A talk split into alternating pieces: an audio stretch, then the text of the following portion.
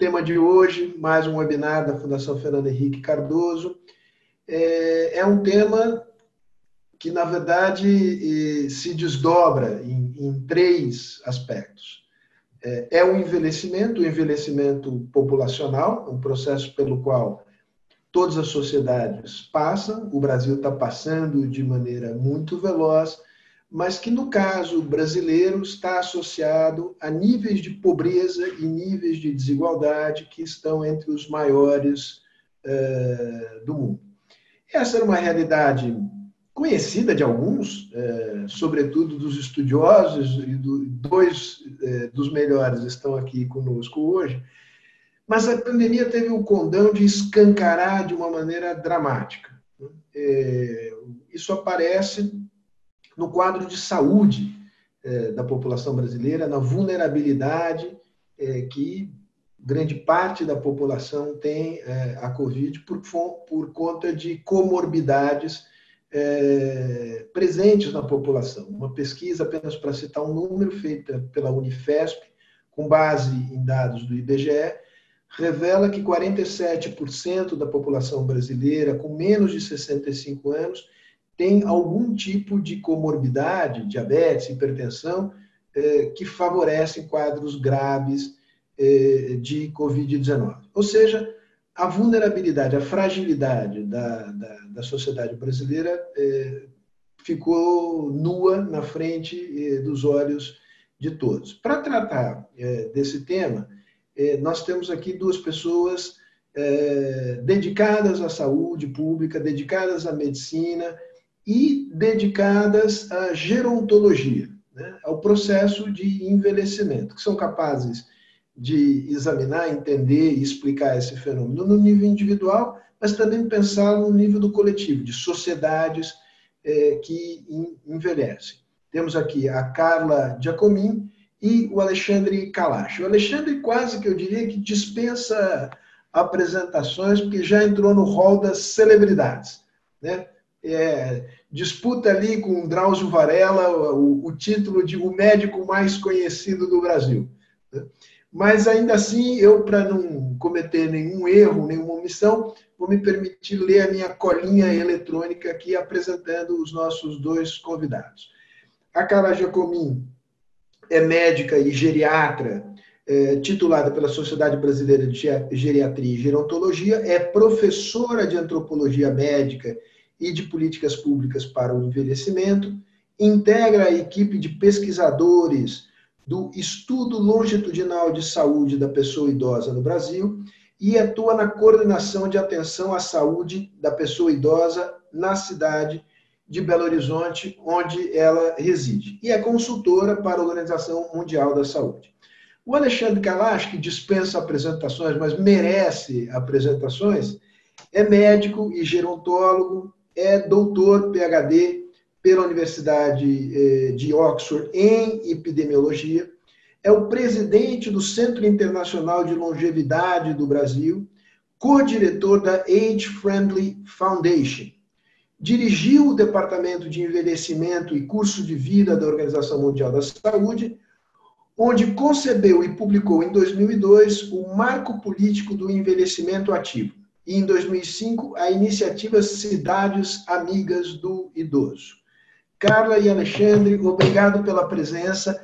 Antes de começarmos a nossa conversa, eu vou pedir uma licencinha para os nossos comerciais. Aqui vou pedir para que a Giovana apresente essa tela, que tem as logomarcas das empresas que eh, apoiam a programação anual de seminários da Fundação Fernando Henrique Cardoso, agora em versão digital. E continuaremos nesta versão enquanto a pandemia continuar a nos atormentar. Agradeço muito a essas empresas. Peço agora que a tela seja retirada. E é, vamos começar a nossa conversa conforme combinamos. Intervenções iniciais de no máximo 10 minutos de, de cada um. Depois a gente inicia uma conversa e eu vou trazendo a pergunta, as perguntas que me passarem pela cabeça e, e sobretudo, as perguntas do público. É, alguma ordem de preferência é, de quem começa ou posso sugerir que o Alexandre comece, Carla, Ou, é, ou seria indelicado da minha parte? Não. Então tá bom. Então, com a autorização da Carla, eu passo a palavra para o Alexandre. Alexandre. É um prazer estar de volta aqui à Fundação. É, é sempre acolhedor a forma como vocês sempre me acolheram e fico muito orgulhoso de poder trazer essa contribuição num momento tão delicado nosso. Você, de certa forma, já colocou o pano de fundo, mas eu vou falar um pouco sobre esse envelhecimento, que é a grande conquista do século XX. Foi fantástico. Foi quando nasci, a expectativa de vida da minha geração, nasci em 45, era de 43 anos. Nós hoje estamos em 77. Primeiro de tudo, colocar isso muito claro. É bom envelhecer, morrer cedo é que não, não presta. Nós chegamos aí a 2020 com 77 anos de expectativa de vida. Quando eu era estudante de medicina, me formei em 1970, a percentagem de pessoas idosas no Brasil não passava de 5%. Hoje nós estamos com 14%, mas veja, em 2050 nós vamos saltar para 31%. 67 milhões de pessoas com mais de 60 anos daqui a 30 anos. Basta você ter 30 anos hoje para daqui a 30 você ter 60. Isso significa uma população maior do que qualquer país europeu. É impressionante a velocidade de envelhecimento desse país, com uma taxa de fecundidade que caem, caem, caem. Estamos abaixo da reposição há mais de 20 anos. Ou seja, esse é o desafio, é uma conquista, mas que traz um desafio. Envelhecer em pobreza, nenhum país já envelhecido experimentou. Nós temos políticas acanhadas, nós temos grandes conquistas como marcos teóricos, o Estatuto do Idoso, que precisa ser colocado em prática. Nós temos o SUS, que é um marco civilizatório, porque, afinal, 85% dos idosos dependem única e exclusivamente do SUS para ter assistência médica. Esse é o panorama. A partir de 2017, começa a se formar uma tempestade perfeita. Congelamento dos gastos sociais, crise econômica, o SUS sendo sucateado e dilapidado, o nosso ensino público, vergonhoso, já não era tão bom, mas consegue piorar bastante. Bilhões retirados do SUS e da educação. A partir de 2019, a coisa piora, a tempestade fica mais densa. O desrespeito à cultura, ciência, saúde, educação, que são os pilares que podem nos trazer esperança desse país vir um dia a ser desenvolvido nossa competitividade e produtividade em baixa, nossos índices de desenvolvimento humano decaindo, a desigualdade aumentando, como você colocou, Sérgio. A Covid não forjou as nossas desigualdades, apenas as descancarou de forma flagrante. E um cenário político bastante preocupante. Este é o cenário em que, de repente, entra a Covid em 2021. É até mesmo emblemático o fato de que a primeira morte aqui no Rio de Janeiro entrou pela sala da frente. Turistas que estavam voltando da Europa, que contaminaram a empregada de 72 anos, 72 anos ela foi dispensada, volta para sua pequena cidade no interior e morre. Emblemático. E a resposta a partir daí, no mínimo, caótica. Falta um letramento científico, uma percepção do que é a ciência, do que é evidência, do que sejam políticas baseadas em evidência. Num cenário, como você colocou, Sérgio, de imensas desigualdades. Nós somos um país que 50% não tem esgoto. É um país que as pessoas têm um smartphone na mão, mas estão com os pés no esgoto. É um país onde 30 milhões não tem água regular nas suas bicas. Lave a mão. Não tem água. Mas com sabão, hein? Mas não tem água. Para que, que eu vou comprar o sabão? Também não tenho dinheiro para o sabão. A informalidade surpreendeu o ministro das Finanças. De repente, ele descobriu que ele vivia num país onde a informalidade é gritante. E essas disparidades aumentando. Uma coisa é eu estar em home office, a outra, eu pedir para aqueles que fazem essa economia rodar que vão, trabalhem, Esse sim é o tal do isolamento vertical. Quem está no topo fica em casa trabalhando com conforto, os outros na base que produzem. Orientações totalmente descontroladas, desencontradas, mensagens em confronto. Dois ministros da saúde que são demitidos, fora. E agora o Ministério da Saúde militarizado. Onde estão os sanitaristas? Nós temos quadros fantásticos de sanitaristas de primeiríssima classe. Ousam até propor maquiagem de dados. Não está muito alto. Vamos, vamos dar uma maneirada aí. Testagem baixa. Segmento daqueles que deram positivo, zero. E a famosa cloroquina. Isso tudo, Sérgio, faz com que a gente entre numa distopia. Isso é 1984. Esse quadro é distópico. Uma sociedade não pode, numa pandemia, eh, reagir dessa forma. O Alberto Camus, o seu personagem mais importante na peste, eh, disse: uma pandemia só pode ser confrontada com decência e consciência.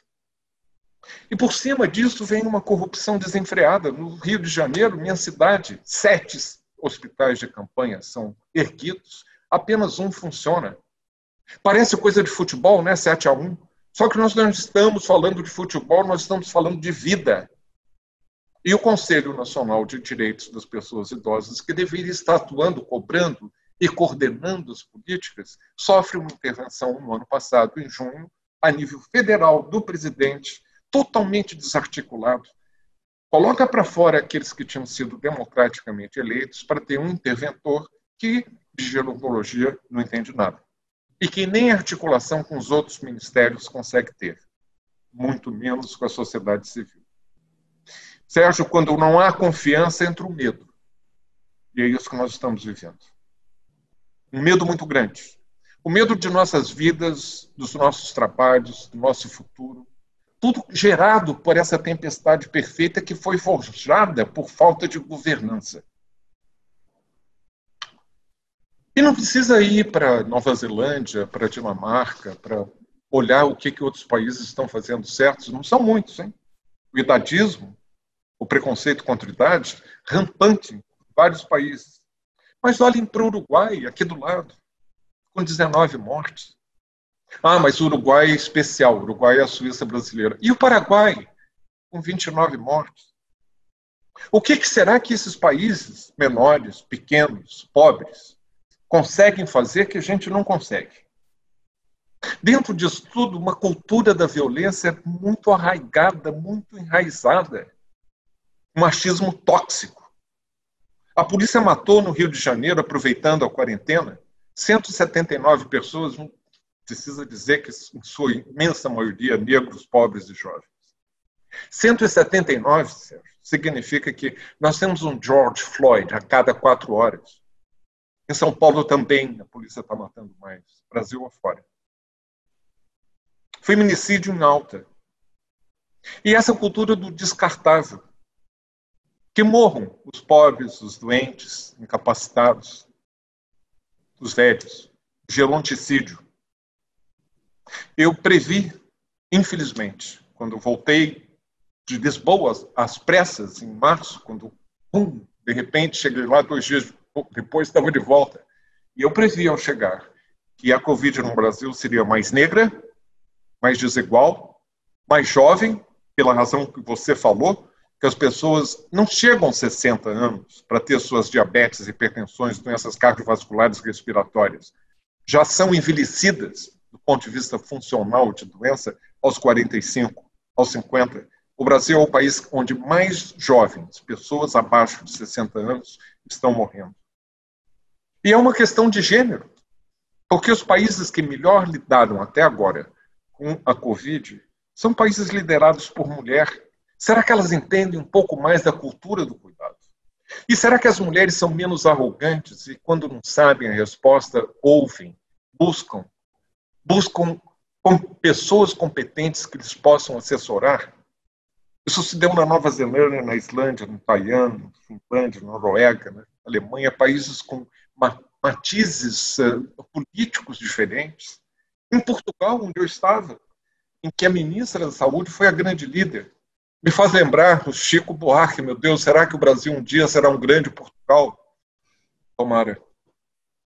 Mas, dentro dessa tempestade toda, eu só quero lembrar que, em chinês, a palavra crise e oportunidade, elas são a mesma. Onde há uma crise, você pode vislumbrar oportunidade. Se não fossem os horrores da Segunda Guerra Mundial, nós não teríamos o consenso político na Grã-Bretanha para criar o Sistema Nacional de Saúde, que é um modelo, inclusive, do nosso SUS. Não teria havido aquele consenso político. Quem sabe nós vamos sair dessa mais fortes, mais solidários. Nós vamos derrubar aquele mantra desastroso do Facebook, move fast and break things. Mova rápido, vai quebrando as coisas à sua volta, não importa. Ruptura, ruptura. Quem sabe a gente vai sair com mais calma, consertando as coisas à nossa volta. Foi a que a mãe Wanda do Muru, uma Ialô de chá e educadora aqui do Rio de Janeiro, muito respeitada, foi o que ela disse. Voltar ao normal? Mas justamente o, o normal era parte do problema. E ela conta as histórias das raízes africanas. O Chaguian, uma divindade jovem, vem e quebra tudo. Daí vem e chega o Lufan, mais velho, mais detalhista, e vai calmamente botando tudo no lugar. Esse é o nosso papel, Sérgio. Nós, os velhos, somos indispensáveis na reconstrução dessa tragédia que está acontecendo. Porque nós passamos poucas e boas. Nós conseguimos ver a luz no fundo do túnel. E no processo de reconstrução, eu sei, porque enquanto diretor da Organização Mundial da Saúde, nós fizemos 16 estudos sobre crises e emergências as mais variadas, do Canadá, ah, com tempestade de neve, a incêndios florestais, a terremotos, a tsunamis, guerra, e sempre os idosos eram sempre, como os muito jovens, as crianças, os mais vulneráveis. Mas os idosos eram também os mais resilientes. Eram os que abraçavam, eram os que aconchegavam, eram os que podiam colocar as coisas no lugar. Obrigada, Sérgio. É, você, quando nos fez a provocação e o convite, você disse que Alexandre faria um voo panorâmico e a mim caberia fazer um voo mais rasante. E eu te respondi que no meu voo rasante seria um voo muito arriscado, porque é cheio de obstáculos, né? Quando a gente faz um voo rasante, nem sempre é fácil. E aí eu queria dizer que o primeiro obstáculo que a gente encontra de saída é o preconceito. Né? Isso aí é um preconceito muito grande contra o envelhecimento no nosso país. E esse preconceito ele é disfarçado de várias formas. Hoje, por exemplo, se você disser a uma pessoa negra, olha, fulano é negro de alma branca, todo mundo vai saber que você está fazendo um comentário, no mínimo, estranho, com algum cunho racista, já que ele precisa ter alma branca para ser uma pessoa boa sendo negra. Mas quando você fala com um velho que ele tem espírito jovem, você está falando a mesma coisa. Quer dizer, ele é velho bacana desde que ele não seja velho, porque a partir do momento que ele é velho, ele deixa de ser bacana. Né? Então, esse conflito, ele está aí patente. Não basta nós sermos o maior país das cirurgias plásticas, do botox, né? não basta a gente negar o envelhecimento do ponto de vista individual, nós temos conseguido negá-lo do ponto de vista social. Então, a gente é um país envelhecido, né, em termos demográficos. Nós temos no Rio de Janeiro bairros que têm 30% de idosos, bairros que têm mais do que isso, mas isso nós também temos na Pedreira Prado Lopes, que é uma favela, um, um aglomerado aqui em Belo Horizonte. E daí? Né? É como se isso não nos dissesse respeito. É, é, muito interessante, você vai, tem Barcelona mais 20, Lisboa mais 30, e o Brasil mais 20 é onde? Eu não sei. Eu não sei o que, que tem. Há cinco anos daqui para frente a gente não sabe. A nossa visão de país é muito curta é muito curta. Então, nos falta uma coesão social, nos falta um, um sentimento de pertença. Parece que isso Não existe. Então, aquele país onde cabe todos, todas as cores, aquele país festivo, aquele país. Que fim que esse país levou que não me mostraram, não me disseram que ele tinha acabado, né? Então, hoje, essa polarização burra e emburrecedora, porque ela não só ela é burra, como ela ainda torna as pessoas mais burras, né? É, essa polarização não nos leva a lugar algum, algum. Aliás, nos leva a um lugar que a gente não quer, que é esse lugar do fiasco, do fracasso, né, do, do, do terrível, do desastroso. Então, a, a gente está sempre perguntando assim: é, o que, que essa pandemia nos tirou? Ela nos tirou a liberdade de ir e vir? Para muitos de nós, tirou, sim. As pessoas mais velhas são questionadas na rua por que, que elas estão na rua. Oh, você tinha que estar na sua casa. Ninguém pergunta se ele tem quem possa fazer isso por ele né? Ninguém pergunta se ele está ali porque quer ou porque não há uma outra alternativa. Então, nos falta muito essa noção de solidariedade. Quando eu penso, por exemplo, na dona Ruth Cardoso, né, que trazia essa mensagem né, de, de uma, uma sociedade mais solidária, e o quanto que aquela voz era uma voz solitária, né? Você imagina agora que a gente precisa de ajuda de, do Brasil inteiro né, de todos nós. Todos nós estamos sendo chamados à responsabilidade, porque sempre tem alguém que precisa mais do que você, que pode menos do que você, né, que ganha menos do que você. Então, essa desigualdade abissal. Eu acho que assim, nunca essa desigualdade ficou tão tão patente. Você imagina, Sérgio, que você dizer para os velhos brasileiros que eles podem morrer vai nos deixar 20% mais pobres porque muitos velhos são os que custeiam as famílias. E nós vamos ter órfãos da Covid, mas não são os órfãos filhos menores de 18 anos, não, são os de 50, que não trabalham, não estudam, não, não contribuem com a Previdência, né? E que quando morrerem os pais, não terão com o que continuar.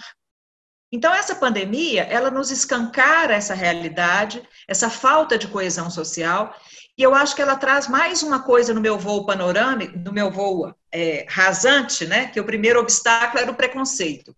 O segundo obstáculo, eu diria que é a legislação simbólica. Nós somos campeões em leis. Leis não nos faltam.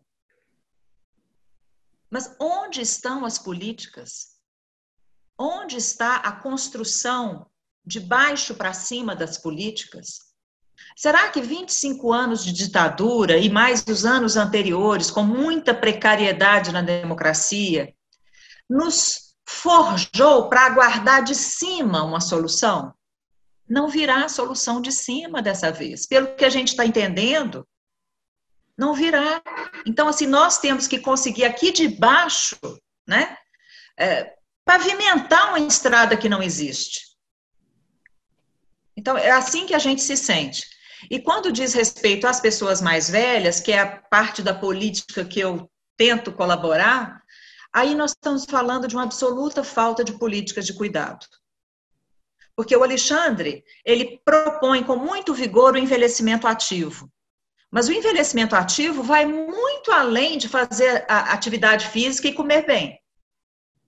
Nós estamos falando de um envelhecimento ativo de uma cidade, de um país, né? Nós estamos falando de praças, nós estamos falando de bancos para as pessoas sentarem, nós estamos falando de oportunidades de participação social.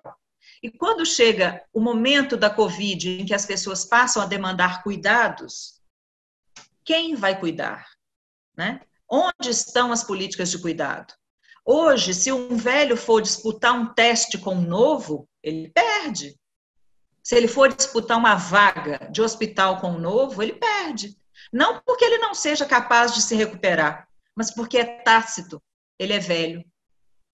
Então, é, eu acho que é, é, um voo rasante muito, muito, assim, muito conturbado, eu diria. Mas como eu sou uma pessoa otimista, né? Eu vejo que isso também nos obriga a sair do lugar sabe? Eu acho que essa, esse é o convite da pandemia. Se você continuar onde está, você vai sucumbir. Seja você vai sucumbir como cidadão, você vai ser um cidadão péssimo, você vai ser um cidadão que deixa muito a desejar, seja você vai, ser, vai sucumbir, né, como pessoa. Então, assim, eu acho que esse, esse, esse apelo moral, faça alguma coisa, está sempre presente aí. Mas nunca esteve tão nítida a nossa necessidade de nos reinventarmos como sociedade, como pessoas, como gestores públicos, como gestores privados, sabe? Eu acho que é esse que é o convite que a pandemia nos faz. Carla, obrigadíssimo. É, dois, vou, o teu foi rasante, mas foi panorâmico também, e eu gostei muito é, disso, porque de fato é, é não é um convite gentil que a pandemia nos, nos faz, mas ela nos agarra pelos ombros e nos sacode para, como quem diz, abre os olhos, é, mexa-se, repense as coisas, porque do jeito que vamos, vamos muito mal. E, e, e, olhando a sociedade brasileira a partir das tendências hoje presentes, de envelhecimento, aumento da desigualdade, aumento da pobreza, falta de políticas, é, não é difícil é, projetar um, um, cenário futuro. Que eu queria perguntar para vocês, é, aplaudindo o fato de que a gente, vocês foram muito realistas, eu acho que de fato não, não é, é, ao contrário do, do que tentou o Ministério da Saúde, o nosso papel aqui não é escamotear a realidade, é mostrar como ela é. O que, que vocês veem, digamos, como perspectiva real de mudança a partir de processos que já estão acontecendo no nível local, exemplos interessantes de prefeituras, de parceria entre órgãos públicos e, e, e sociedade civil é, no campo que vocês atuam, que é o campo da saúde, em particular dos, dos idosos. É, vamos para manter a ordem, vamos lá. Alexandre, tira o mudo aí do seu microfone e, e põe a sua eloquência em funcionamento. Meu caro Fausto, eu, eu vou pedir para Carla começar, porque eu acho que a iniciativa mais inspiradora é a que ela liderou e continua liderando. E depois eu acrescento. Carla, fala um pouco dessa iniciativa absolutamente brilhante de proteger os mais vulneráveis que estão nas ILPs. No dia 7 de abril, a, a, professora Ieda Duarte, aí de São Paulo, a Helena Watanabe e a Marisa Acioli, elas provocaram a Câmara Federal de que haveria um holocausto entre os idosos institucionalizados caso acontecesse aqui o mesmo que já tinha acontecido no Hemisfério Norte. Isso foi no dia 7 de abril, então a, a, a Comissão de, de, Defesa dos, dos, Direitos da Pessoa Idosa, eh, trabalhando nesse sentido. No dia 8 de abril, as pessoas que estavam no chat dessa conferência, eh, a, a, pedido de uma professora lá do Pará, que é a Valquíria Alves, e eh, a Marília Berzins, aí de São Paulo também, nós chegamos e falamos, bora fazer alguma coisa, porque não dá para a gente ficar esperando. E daí aquelas pessoas é, chamaram outras pessoas, chamaram outras pessoas, e de repente a gente criou a Frente Nacional de Fortalecimento às ILPIs. O que, que seria é, isso? ILPIs, ILPIs é, exato, é isso que eu vou falar. ILPIs é Instituição de Longa Permanência para Idosos. É o que as pessoas chamavam de asilos, chamavam de lares, de residências para idosos, ou seja, são instituições que abrigam, que acolhem pessoas idosas.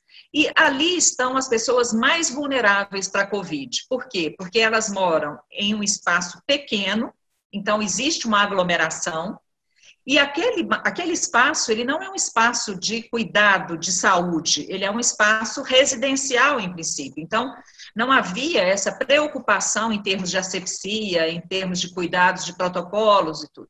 Então, à frente é, em 15 dias, em, em, praticamente duas semanas, a gente montou, a partir de especialistas, gestores de políticas públicas, gestores de instituições de longa permanência, nós montamos um relatório técnico com tudo o que precisa fazer, o que precisa acontecer para que a gente tente evitar a entrada do vírus na instituição. É, esse relatório técnico não fala que é um vírus que veio de Wuhan, não fala que ele é chinês, que ele é comunista, não fala nada disso, não nos interessa em absoluto. O que nos interessa é o que, que nós podemos fazer e o que, que nós devemos fazer para evitar que essa comunidade se contamine. Porque o que a gente sabe é que, uma vez contaminada, vai ser muito mais difícil de lidar. E nós também não estamos falando das instituições do hemisfério norte. Nós estamos falando de instituições muito desiguais. A mesma desigualdade que nós temos na sociedade, nós temos entre as instituições de longa permanência. Então, tanto nós vamos conseguir instituições top de linha, cinco estrelas, quanto nós vamos encontrar também instituições muito precárias, que na condição habitual já seria risco. Imagine diante da Covid.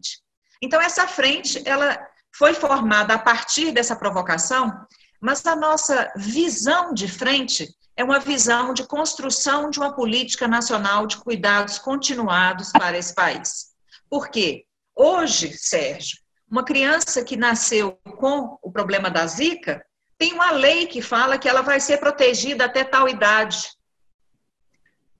Você precisar de uma lei para um país te proteger, você precisar de uma lei né, numa, numa, situação que todo mundo sabe que é necessário esse cuidado, desde quando você nasceu até o dia que você viver, né?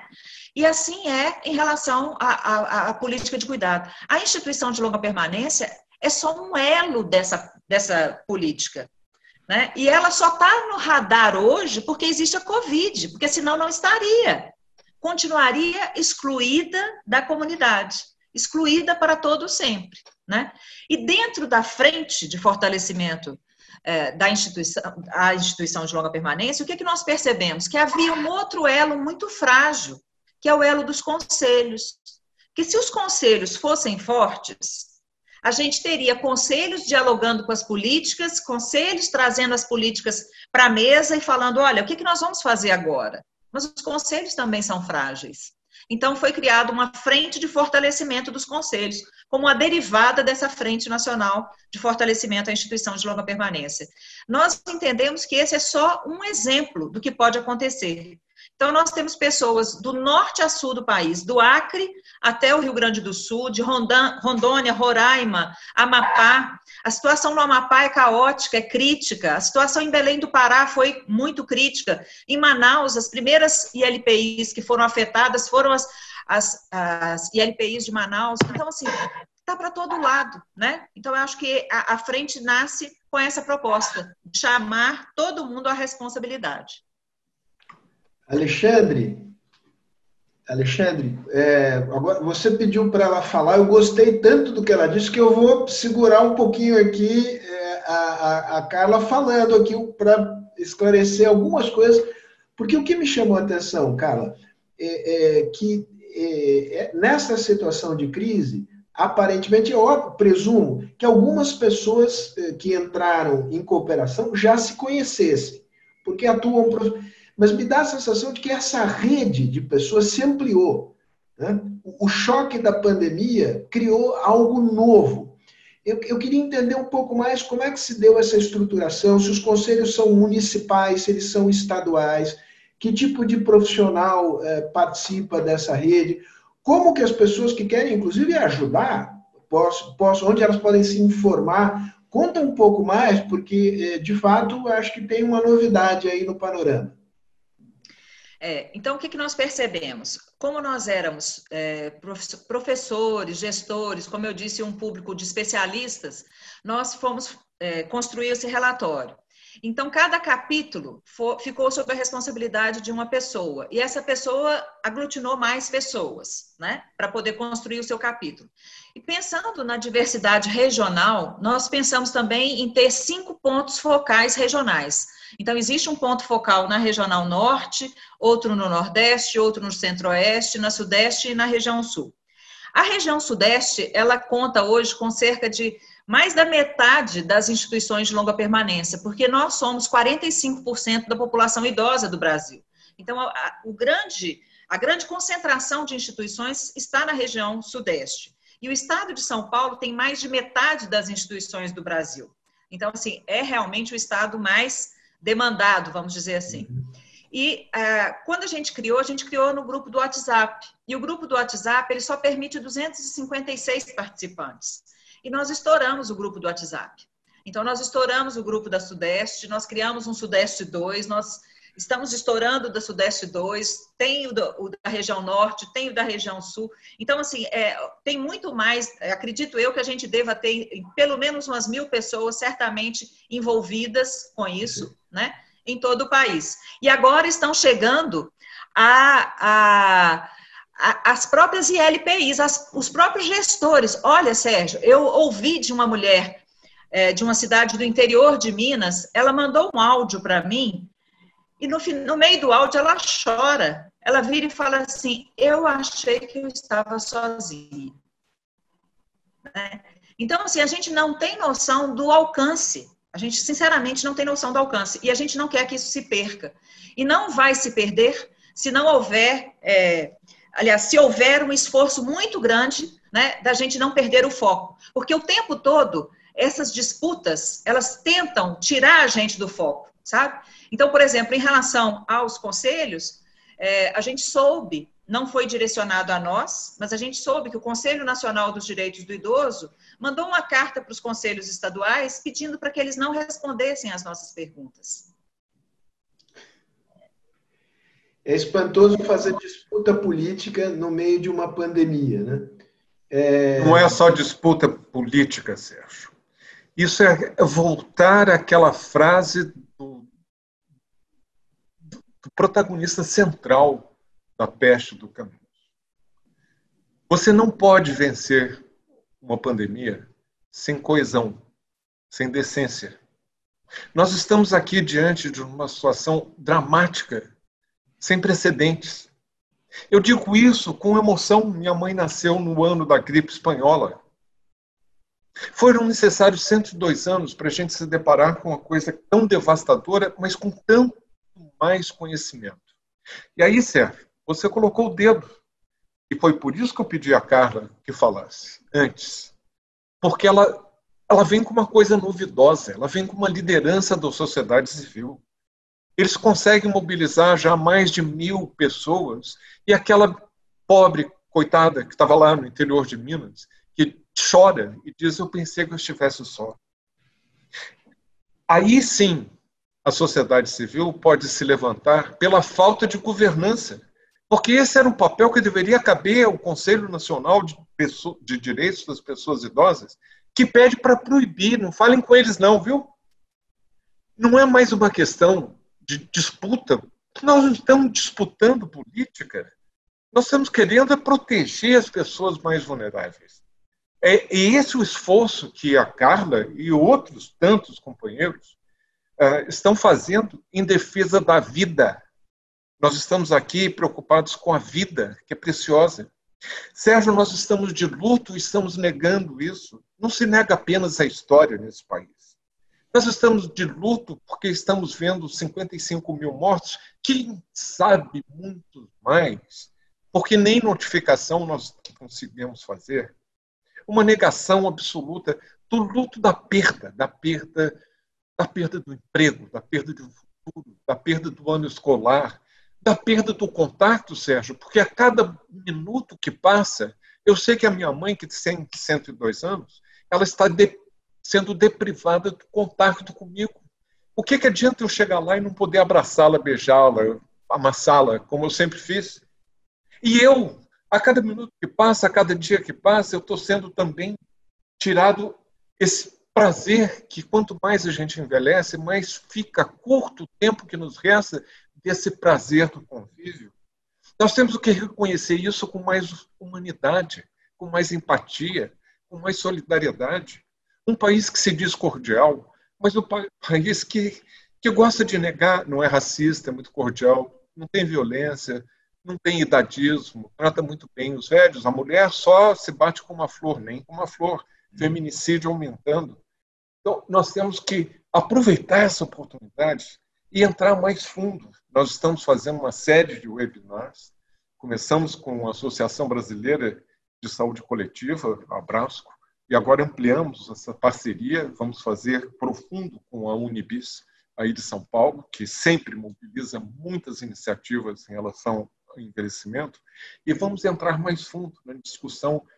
Primeiro webinar, idadismo. Segundo, raça e igualdade e a Covid. Terceiro, gênero, e daí institucionalizado, atenção primária em defesa do SUS, e aquele outro grupo que também fica escondido, LGBTIs. Pessoas que são muito vulneráveis, porque muitas vezes não constituíram família, que vivem só. Vamos ser mais solidários com os idosos solitários.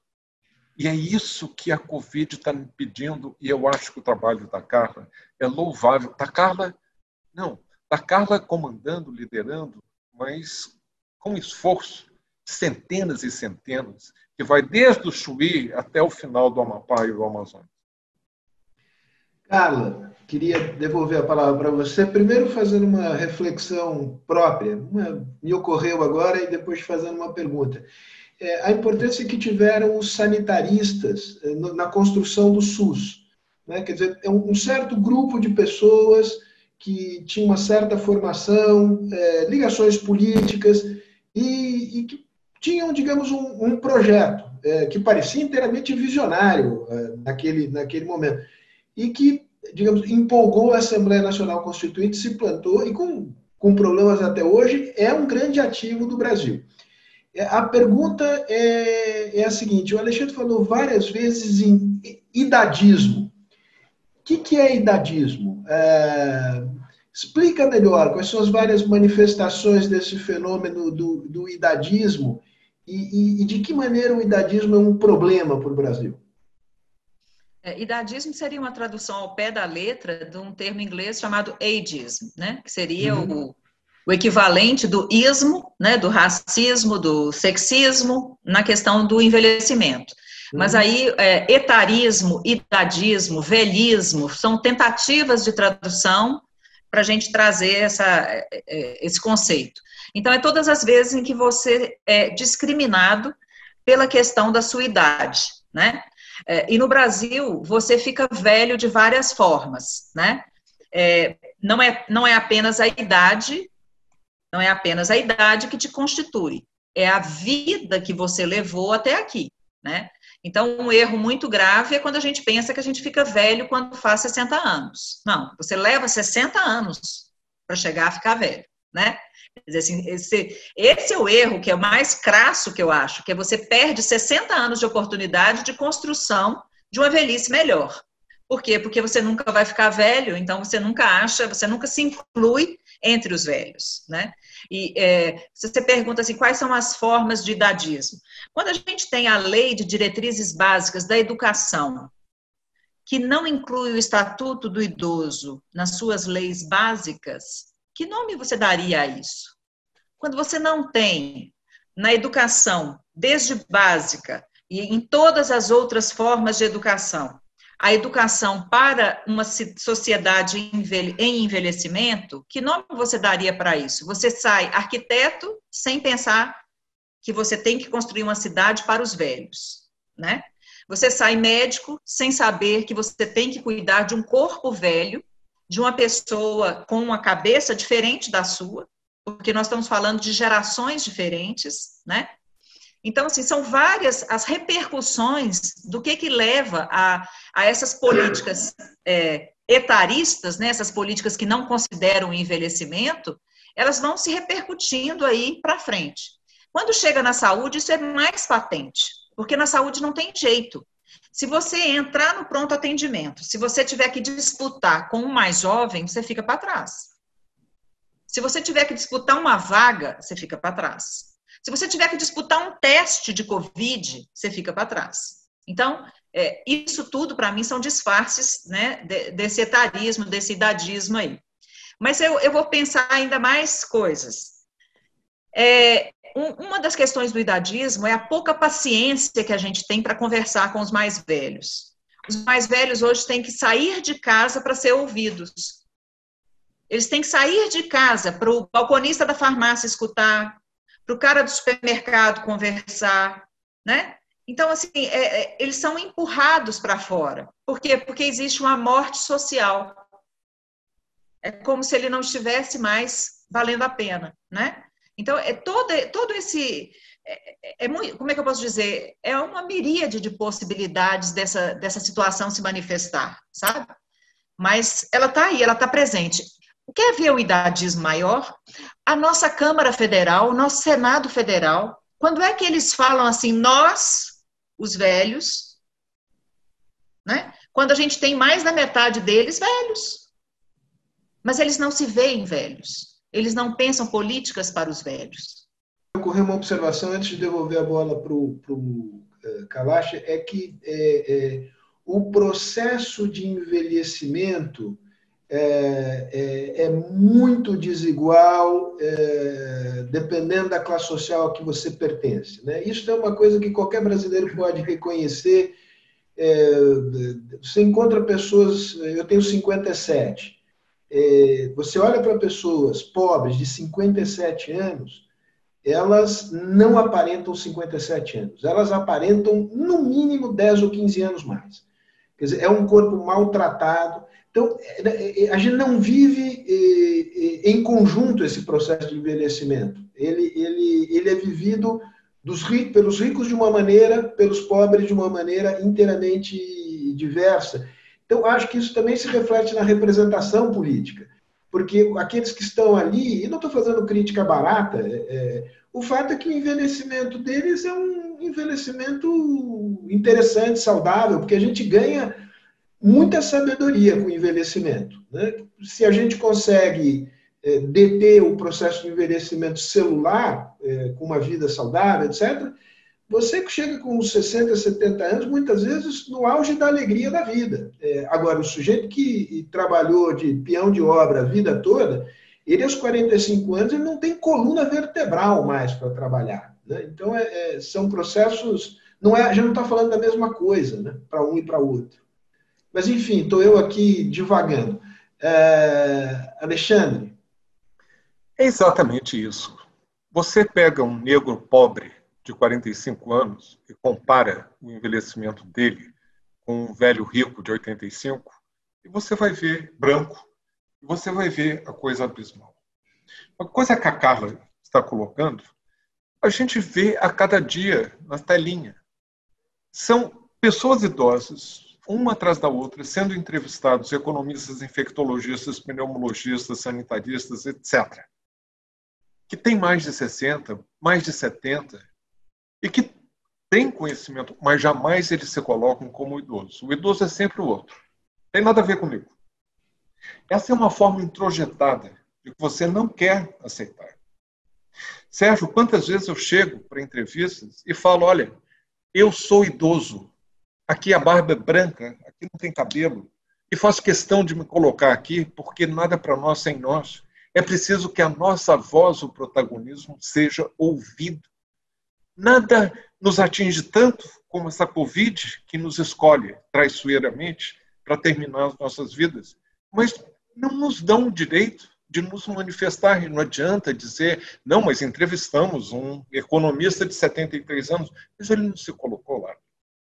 E ele não tem tão pouco, muitas vezes, a empatia de perceber como o envelhecimento no Brasil é precoce e mal. Envelhece-se precocemente e mal. Essa é uma das questões.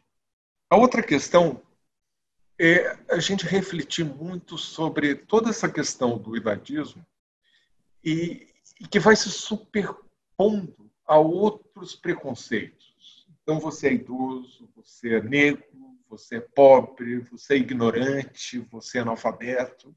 E parece que é tudo culpa sua. Devia ter nascido branco, de filho rico, de pais ricos. Né? Por que, que não deu um jeito?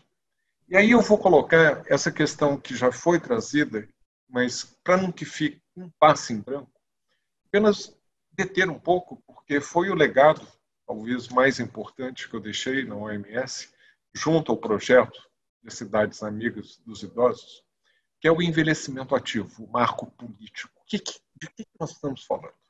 A definição já diz, é o processo processo. Estamos todos envelhecendo.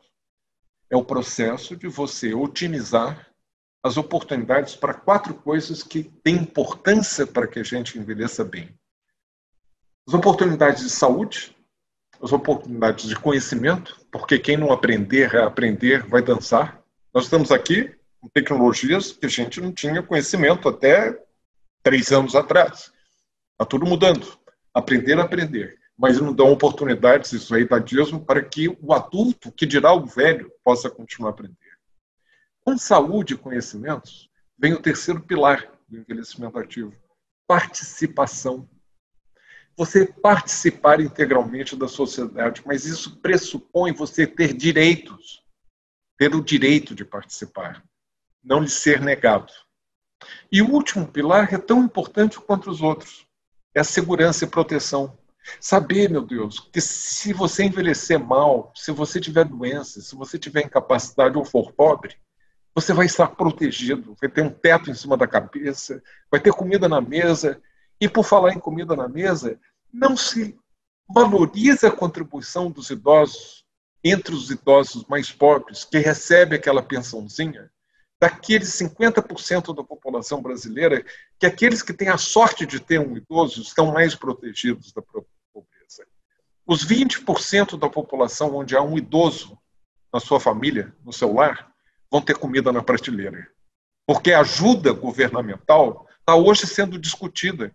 É tão incoerente que se anuncia o governo vai ter mais três meses, poxa, 600 reais. Não, vai ser 600, 500, 300. E de repente sai do site.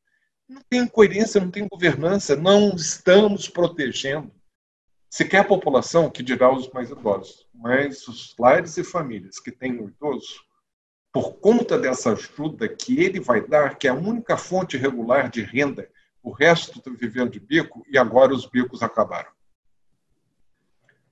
Carla, é, o, qual é o. No, no âmbito das, das, políticas públicas do Estado brasileiro, é, é, tem, tem alguma área, algum lugar, digamos, é, ainda que burocraticamente reservado para pensar é, é, políticas de saúde para o idoso, ou é uma espécie de terra de ninguém, é, uma espécie de espaço vazio institucional? Eu, eu acho, Sérgio, que assim é uma política absolutamente marginal. Eu vou te falar, eu usaria esse adjetivo, marginal, aquela que está à margem, né? Porque a, a lógica é assim, em relação à saúde pública, o que, é que nós passamos muitos anos da, da saúde pública construindo hospitais, quando a gente precisava de uma atenção básica mais potente, um, um centro de saúde mais, mais capaz, mais potente, uma equipe de saúde da família. Então, assim, toda uma lógica que precisou ser recriada né, é, ao longo desse percurso. Quando chega a saúde da família, a saúde da família fala assim: nós não queremos recorte etário. Então, a, o médico de família ele cuida desde a, do parto até o velho. Uma coisa é não querer recorte etário. Outra coisa é querer que o velho caiba em qualquer lugar, né, naquele formato. Ele não cabe. Então, essa é a questão que eu acho que a saúde pública precisa crescer em relação à, questão do envelhecimento, sabe? é, é não querer que o velho caiba onde cabe, cabem os, os, jovens e os adultos. Os médicos brasileiros, os profissionais de saúde, eles tratam o velho como um adulto velho. Eles não percebem as peculiaridades, as especificidades, as diferenças, né? a, a, a delicadeza que é envelhecer. Quando a gente aprende um pouco mais, você vê o quanto de respeito você tem que ter por uma pessoa que tem 100 anos. Quem é você para saber o que aquela pessoa viveu? Quem é você para interferir naquele sistema fisiológico dele? Que ele está equilibrado ali no fim da navalha, mas ele consegue. Dependendo do que você faz, você desequilibra ele completamente. Então, acho que o sistema de saúde precisa realmente é, abrir espaço para dialogar né, com aqueles que estudam mais o envelhecimento. É, eu sou médica da saúde pública, né, eu, eu tenho doutorado em saúde pública, em epidemiologia, e a gente vê o quanto que é difícil a gente ter capacidade de diálogo, é, porque na gestão da saúde pública não existe a geriatria, né? E para a geriatria, a saúde pública não faz parte, porque os geriatras muitas vezes não se envolvem com a saúde pública também. Então, esse, esse hiato aí, esse, esse descompasso é, é grande. Sérgio, se você me permite fazer uma observação aqui. Claro. porque a, o que a Carla está dizendo é, já foi, de certa forma, dito ano passado, mas nós não estamos formando profissionais para o século XXI. Você não pega o currículo nem de uma escola médica de enfermagem, ou de arquitetura, ou de planejamento urbano, ou de jornalismo, em que entre a questão do envelhecimento. Eu daqui a pouquinho vou fazer uma conferência na Academia Nacional de Medicina e eu vou dizer para eles, senhores, vocês falharam, vocês não treinaram os seus futuros colegas, seus médicos, mas também os arquitetos, os outros, e nós estamos indo às cegas num envelhecimento rápido. E se você não conhece porque não aprendeu, você acaba matando seus pacientes na santa ignorância. Você não aprendeu anatomia, fisiologia, fisiopatologia, farmacologia, interação de medicamentos, apresentação das doenças, tudo muda com o envelhecimento. E quando você não conhece, você rechaça, você vai ter preconceito. Ai, que manhã chata. Esse é o nono idoso que eu peguei hoje de manhã. A segunda observação, que eu acho importante do que a Carla fala, nós todos ouvimos agora que a Nova Zelândia foi um dos países que deu certo. Deu. Com governança, com respeito à ciência, com uma líder maravilhosa, uma primeira-ministra de primeiríssima classe, etc. O que não se fala aqui é que 20% da população da Nova Zelândia, os mais pobres, são os maoris, população indígena. Eu sei porque eu fiz um sabático e vivi com eles durante seis meses nos anos 90. O que manda ali é a tradição oral. Os maoris são os mais pobres, mas eles tiveram menos casos e menos mortes do que até a própria Nova Zelândia, que é um país que deu certo. Por quê? Porque ali existe a tradição oral de geração a geração, em que a cultura respeita o idoso, e aquilo foi repassado, e em 1918 eles foram dizimados pela terra espanhola, pela gripe espanhola. Eles não precisaram uma ordem vinda do governo para eles próprios entrarem em quarentena e se protegerem. E aquilo veio porque a sabedoria do idoso é respeitada. E se isso pudesse ser feito, ao invés de estarmos destruindo as nossas quilombadas, valorizarmos a nossa cultura. Ao invés de estarmos invadindo as tribos e as reservas indígenas, que a gente pudesse aprender e poder beber da cultura de onde nós viemos.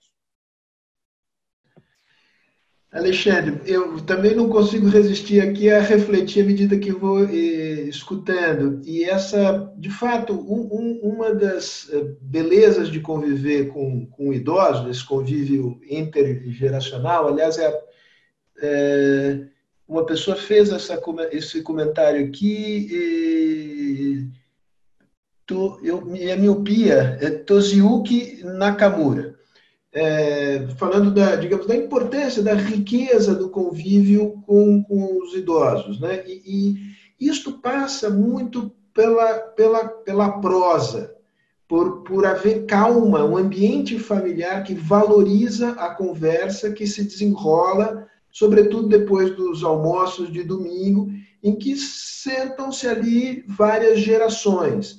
Eu, felizmente, é, meus filhos aproveitaram isso, agora só tem um avô vivo, mas aproveitaram com todos os, os, avós. O, o mundo de hoje é complicado para isso, porque as pessoas estão absolutamente consumidas pelo seu smartphone. É, a, a, linguagem virou uma linguagem de 140 caracteres ou um pouco mais.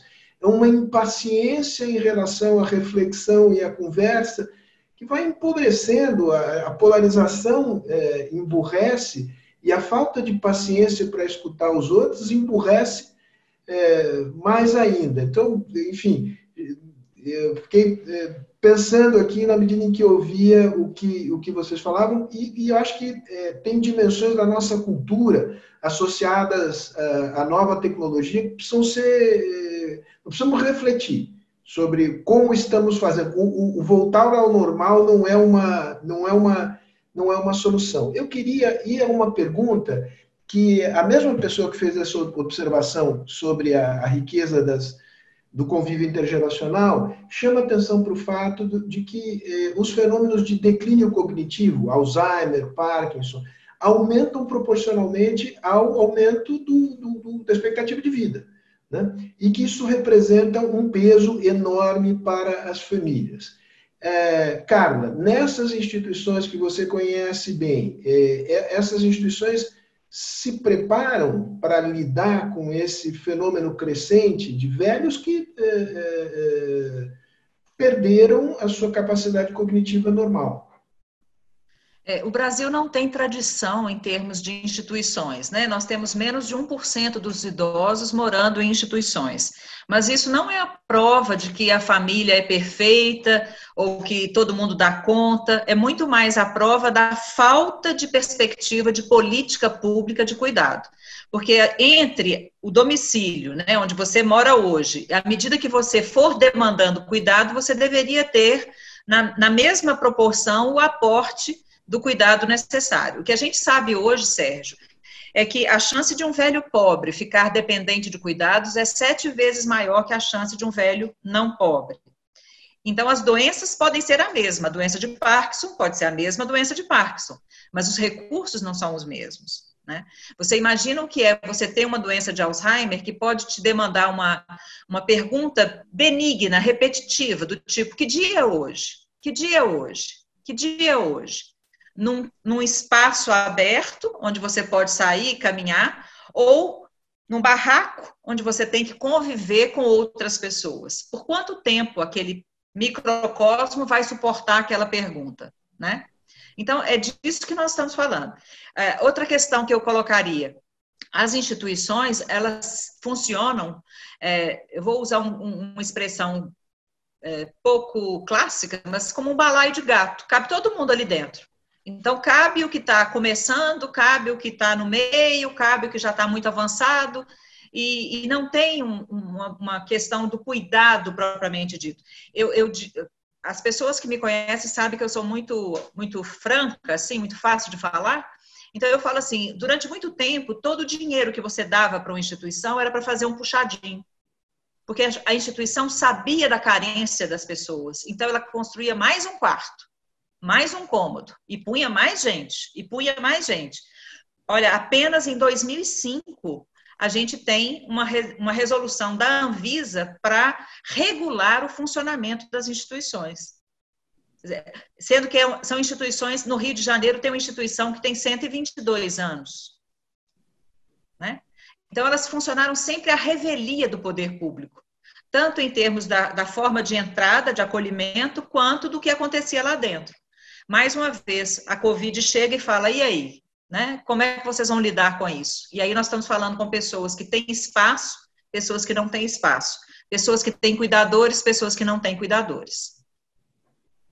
Deixa eu só aproveitar, Carla, porque tem diretamente a ver com o que você comentava. É uma pergunta da Cláudia Fio e, e também uma Flor. curiosidade. Cláudia Flor. Fló, desculpa, Cláudia, é, eu sou um míope daqueles da pior espécie. Obrigado, Alexandre, pela correção. É, é, existe recurso público relevante para essas instituições ou, ou, não? Elas se financiam de que maneira? É, eu vou, vou responder é, progressivamente. Em, a Organização Internacional do Trabalho fez uma pesquisa entre 46 países e verificou quanto que cada país tinha aportado em termos de cuidado de longa duração, que são esses cuidados prolongados. E o Brasil tinha aportado a cifra mágica de 0% do seu PIB. Então, para a Organização Internacional do Trabalho, o déficit de cuidados de longa duração do Brasil é de 100%. Como é que isso se compara com países comparáveis? Argentina, Uruguai, Chile, Colômbia? É. Argentina, Uruguai, Chile, Colômbia, eles têm sistemas de cuidado. Ainda que alguns mais incipientes, outros menos incipientes, mas existe uma rede de cuidado que o Alexandre talvez possa falar melhor do que eu em relação a essas questões internacionais. Mas mesmo assim, é, desde 2007, o per capita que o Sistema Único de Assistência Social aporta por idoso em instituição de longa permanência está em torno de 90 reais por mês. Então, eu te entrego 90 reais por mês para você tomar conta de uma pessoa integralmente. Então, em relação à questão da Cláudia, as, os aportes municipais e estaduais são muito variáveis, muito variáveis. Então, é, a cidade de São Paulo aporta um valor, a cidade de Belo Horizonte aporta outro valor, mas a imensa maioria dos municípios brasileiros não aporta valor às instituições de longa permanência. Elas ou você tem dinheiro para pagar, e aí você vai pagar o quanto você pode pagar e vai receber pelo quanto você pode pagar, ou você vai estar sujeito à instituição filantrópica, que depende de doações, que depende da sociedade, da comunidade. E as instituições filantrópicas, neste momento, estão sendo muito é, precarizadas, porque elas funcionam por bazares, churrascos, almoços, voluntários, doações, e as, essas pessoas não estão circulando, não estão podendo fazer esse tipo de evento.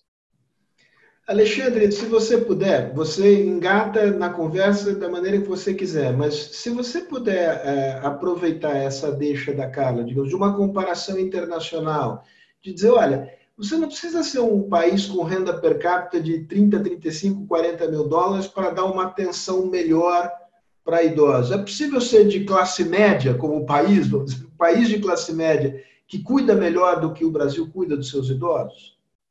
Sérgio, nós não temos uma cultura do cuidado.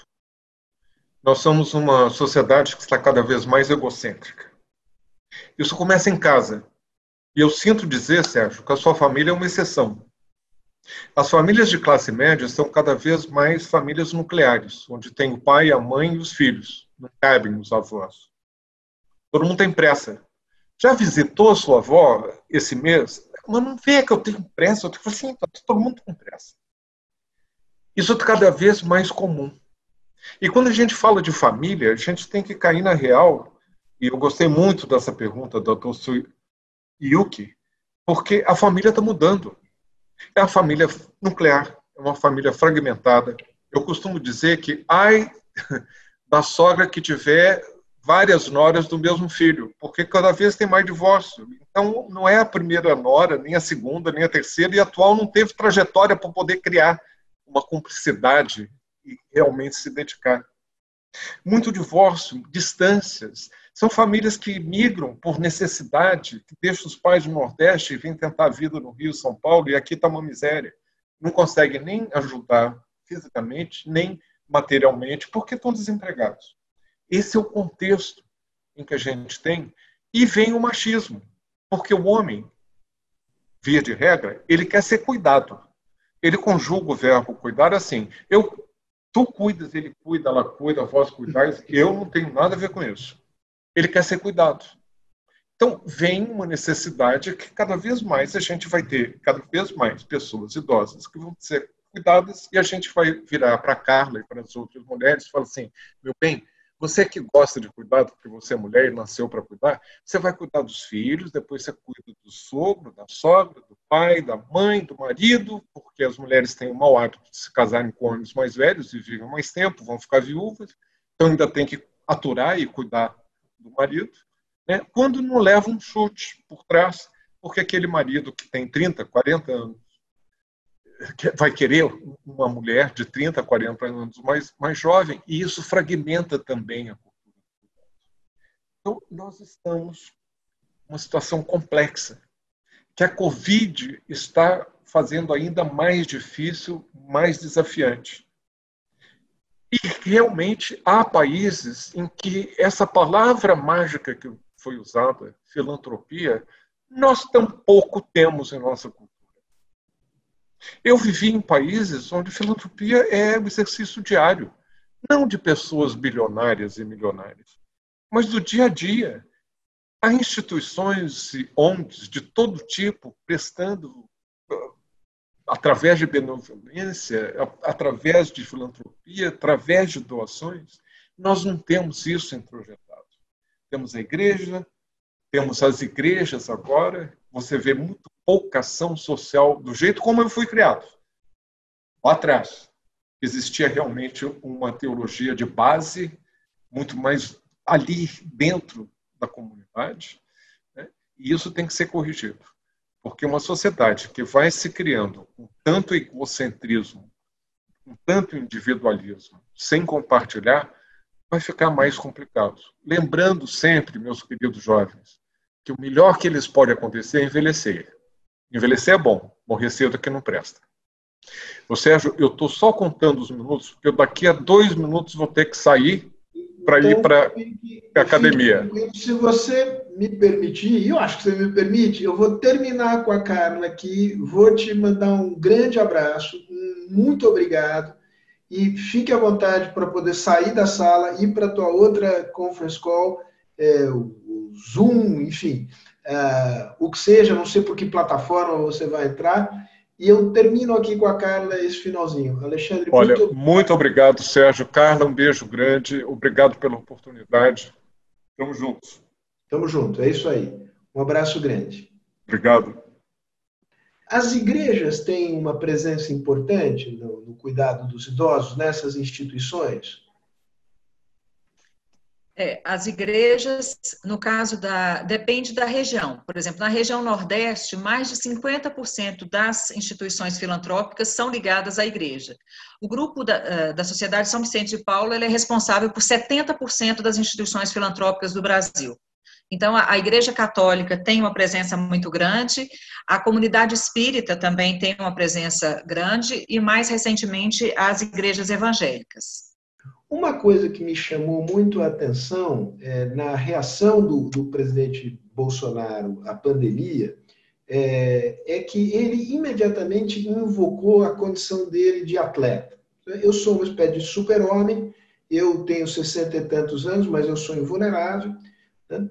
E, então, uma espécie de exaltação da, da virilidade própria, do, do homem masculino bem preparado, e que esse problema da doença é um problema para fracos, né? aqueles que não conseguem resistir a esta gripezinha. É, que, digamos, é, do ponto de vista simbólico, é, é o recado que, oposto ao recado de uma sociedade que cuida dos mais frágeis.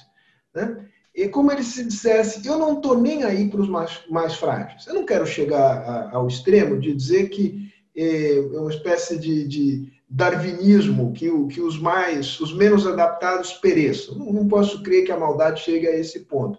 Mas acho que tem um, um embate cultural importante aí, inclusive que diz respeito a que tipo de masculinidade nós devemos uh, valorizar na sociedade brasileira.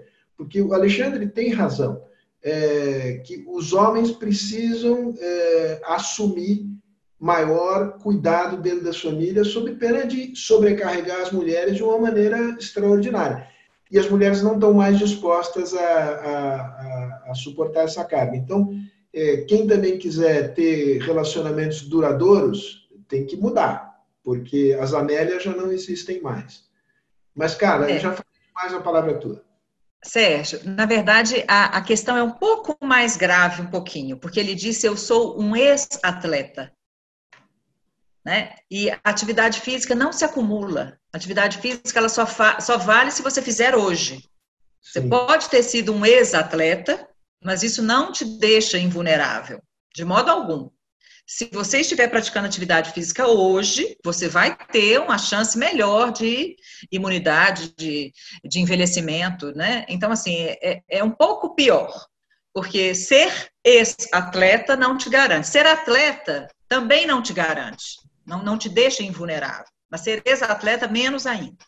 Agora, o que eu acho mais terrível é, é assim, será, eu, eu sempre estou me perguntando assim, o que precisa acontecer? Mas parece que a gente não chega nesse, nesse ponto final, né? Parece que quando você pensa que chegou no, no, no, no pior de tudo, ainda pode piorar um pouquinho, né? Então, assim, esse é o, esse é o, é o drama que a gente está vivendo.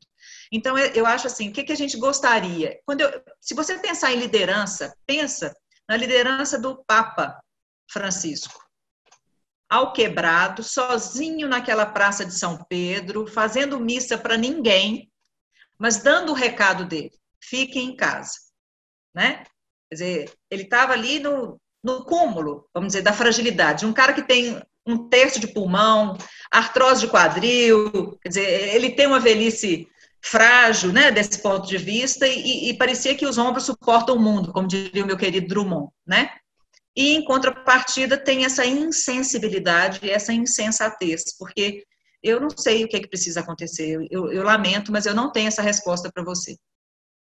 Eu também não tenho, mas tive o imenso prazer de, de, passar a última hora e 15 minutos aqui conversando com você e com o Alexandre. Carla, muito obrigado. Obrigado às pessoas que nos acompanharam aqui. Eu acho que a gente falou, e vocês falaram, sobre a velhice, mas muito mais do que isso. A gente aqui desenhou um pouco o país que a gente gostaria que, que existisse e que eu acho que ainda a gente pode construir. Eu acho que a tua iniciativa é, e a resposta que a sua iniciativa é, obteve mostra que nós ainda temos uma chance e vamos aproveitá-la. Muito obrigado, é, um beijo para você, fique Obrigada. bem, prazer grande em conhecê-la. Igualmente.